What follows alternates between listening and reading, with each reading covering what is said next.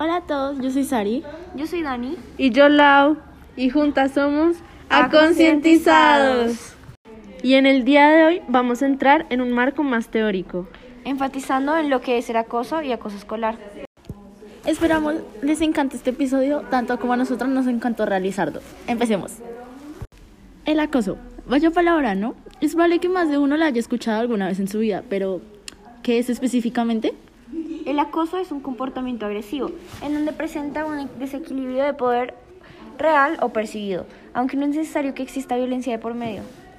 Actos tan sencillos como vigilarlo mientras esta persona hace sus actividades cotidianas o buscar comunicación por él por medio de terceros, según el Código Penal de países como España, es acoso.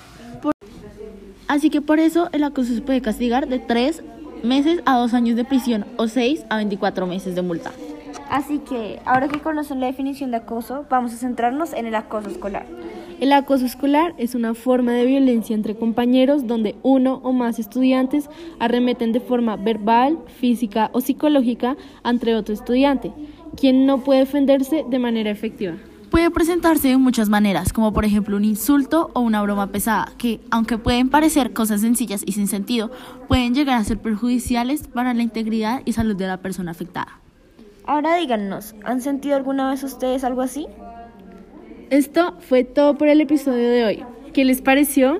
Estén atentos al próximo episodio, aquí mismo por Spotify. Los esperamos para la próxima.